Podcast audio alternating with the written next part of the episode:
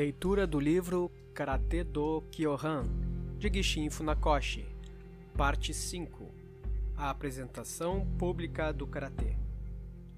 Os treinamentos de Karatê eram conduzidos com o máximo de sigilo em Okinawa. Ninguém ensinava ou treinava abertamente sua arte como acontece hoje. Por essa razão, livros e registros escritos sobre o karatê são quase inexistentes era naturalmente inconcebível que o karatê fosse apresentado em uma exibição pública. Com o início da era Meiji, 1868 a 1912, o sistema de educação e o sistema de alistamento militar foram inaugurados, e durante o exame físico dos alistados e estudantes, os jovens praticantes de karatê eram reconhecidos num relance e impressionavam muitos médicos examinadores pelo desenvolvimento bem equilibrado dos membros e pela musculatura bem definida. Então, algum tempo depois, o, o comissário das escolas públicas, Shintaro Ogawa, recomendou veemente, em um relatório para o ministro da Educação, que se incluísse o karatê no programa de educação física das escolas normais e da primeira escola de ensino médio da prefeitura de Okinawa, como parte de sua formação. Essa recomendação foi aceita e iniciou-se o ensino do karatê nessas escolas em 1902. Eu me lembro de que foi essa a primeira vez que o karatê foi apresentado ao público em geral. Pouco tempo depois do fim da Guerra Russo-Japonesa, em 1906, o autor convenceu alguns amigos a formar um grupo para fazer demonstrações públicas e juntos excursionamos por Okinawa. Provavelmente, essa foi a primeira vez que demonstrações de karatê foram realizadas para o público, em particular na cerimônia de abertura de nova edificação da prefeitura, para a qual muitas pessoas nacionalmente importantes foram convidadas. Este autor foi requisitado a formar um grupo com cinco mestres de karatê dos mais destacados para uma demonstração dessa arte marcial única. Em outra ocasião, fui convidado pela Associação Médica para demonstrar e explicar o karatê como um meio para a educação física.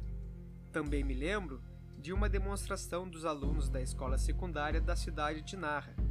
E mais tarde, esses mesmos estudantes executaram o karatê no torneio atlético da cidade recebendo os aplausos calorosos de milhares de pessoas.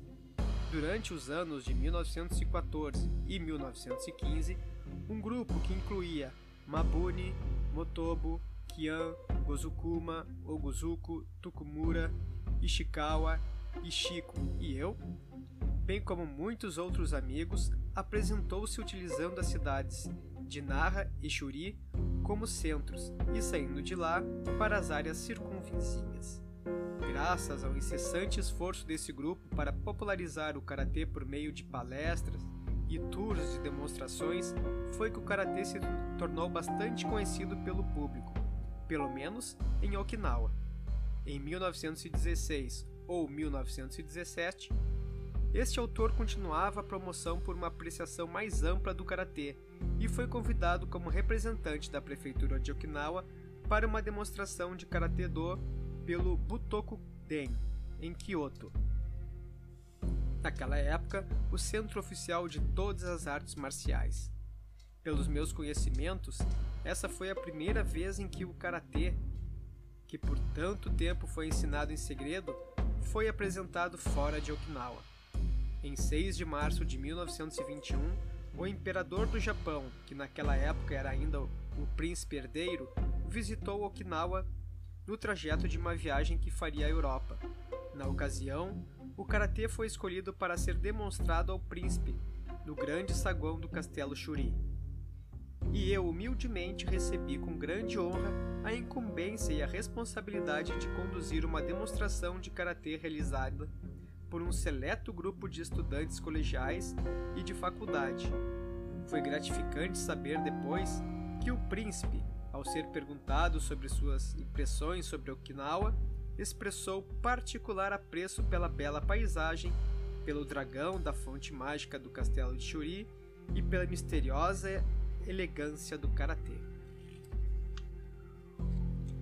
No início da primavera de 1922, o ministro da Educação promoveu a primeira exposição atlética de Tóquio e eu fui solicitado pelo Departamento de Educação da Prefeitura de Okinawa para organizar uma exposição sobre o karatê, que deveria ser apresentada no evento.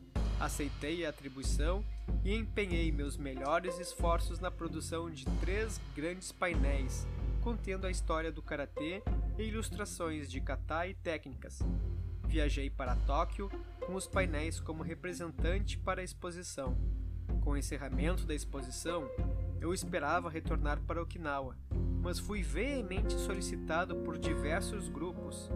A família Sho, descendentes do rei de Okinawa, Shotai, o Kodokan, a Academia Militar, a Associação de Advogados, a Sociedade de Pesquisa de Educação Física das Escolas Secundárias e mais de 10 outras associações e organizações, para que ficasse em Tóquio e fizesse explanações mais detalhadas sobre o karatê.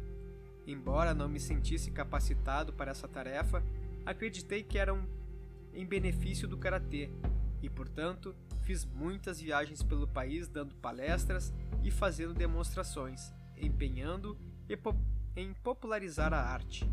Durante esse período, o artista mestre Ohan Kosuji fez o seguinte comentário: Se você retornar para Okinawa, nós teremos dificuldade em treinar por falta de instruções. Será possível deixar conosco um escrito explicando esse caminho do? Fiquei profundamente tocado por esse pedido, e tendo eu mesmo muitas vezes pensado em tomar nota de alguns pontos sobre o karatê, comecei a dedicar minhas noites a escrever um livro, que foi finalmente editado em novembro de 1922 com o título Ryukyu Kenpo Karate. Esse pequeno livro foi o primeiro trabalho publicado sobre karatê. A partir de então, o karatê que era transmitido de forma secreta foi apresentado ao mundo. Entretanto, no ano seguinte, as placas originais do livro foram destruídas no Grande Terremoto de Kanto em 1923. E isso levou à publicação de uma edição revisada sob o título de Hentan Goshin Karate Jutsu, melhorando a força de vontade e a defesa pessoal por meio das técnicas do karatê. Essa edição foi lida pelo próprio imperador, uma honra não só para mim, mas para o karatê do em si. Em outra ocasião, no fim de 1924, fiz uma demonstração no Jashi Hall, hall do governo autônomo, em Ueno, Tóquio, sendo qualificado para o torneio dos convidados ao Prêmio de Atletismo de Tóquio. Em 20 de março de 1928, a convite da agência da Casa Imperial, fiz uma demonstração com 15 alunos no salão do Sainei Kan, no térreo do palácio. Ao longo dos anos, aumentou meu entusiasmo em explicar, demonstrar e viajar de um lado a outro, e me tornei muito ocupado para retornar a Okinawa. Enquanto eu atendia às solicitações por aulas particulares em Meiji-ku, um dojo, continuei a apresentar o karatê em universidades e corporações, e assim, até os dias de hoje, o tempo vem se tornando cada vez mais escasso. Dentre as universidades com as quais me associei, se incluem Keio, Waseda, Shodai, Takushuko, Shuo, Gakushu, In, Rosei e outras. Além das uni de universidades, há também grandes grupos como a loja de departamentos Matsuzakaya, a loja de departamentos Tóquio e a companhia ferroviária. Outras universidades que estudam seriamente o karatê, Meiji, Nihon e Tóquio, e podem-se enumerar 10 dojo apenas em Tóquio nos anos de 1930, que oferecem instruções em karatê. Hoje, em quase todos os lugares do Japão, posso ouvir vozes de treinamentos de karatê. Agora, finalmente, o karatê está sendo apresentado fora do país. Quando eu olho para trás, passados 40 anos desde aqueles dias em que comecei a apresentar o karatê com meus amigos, para mim é de fato difícil assimilar a ampla aceitabilidade do karatê no presente. Tenho a impressão de estar em outro tempo.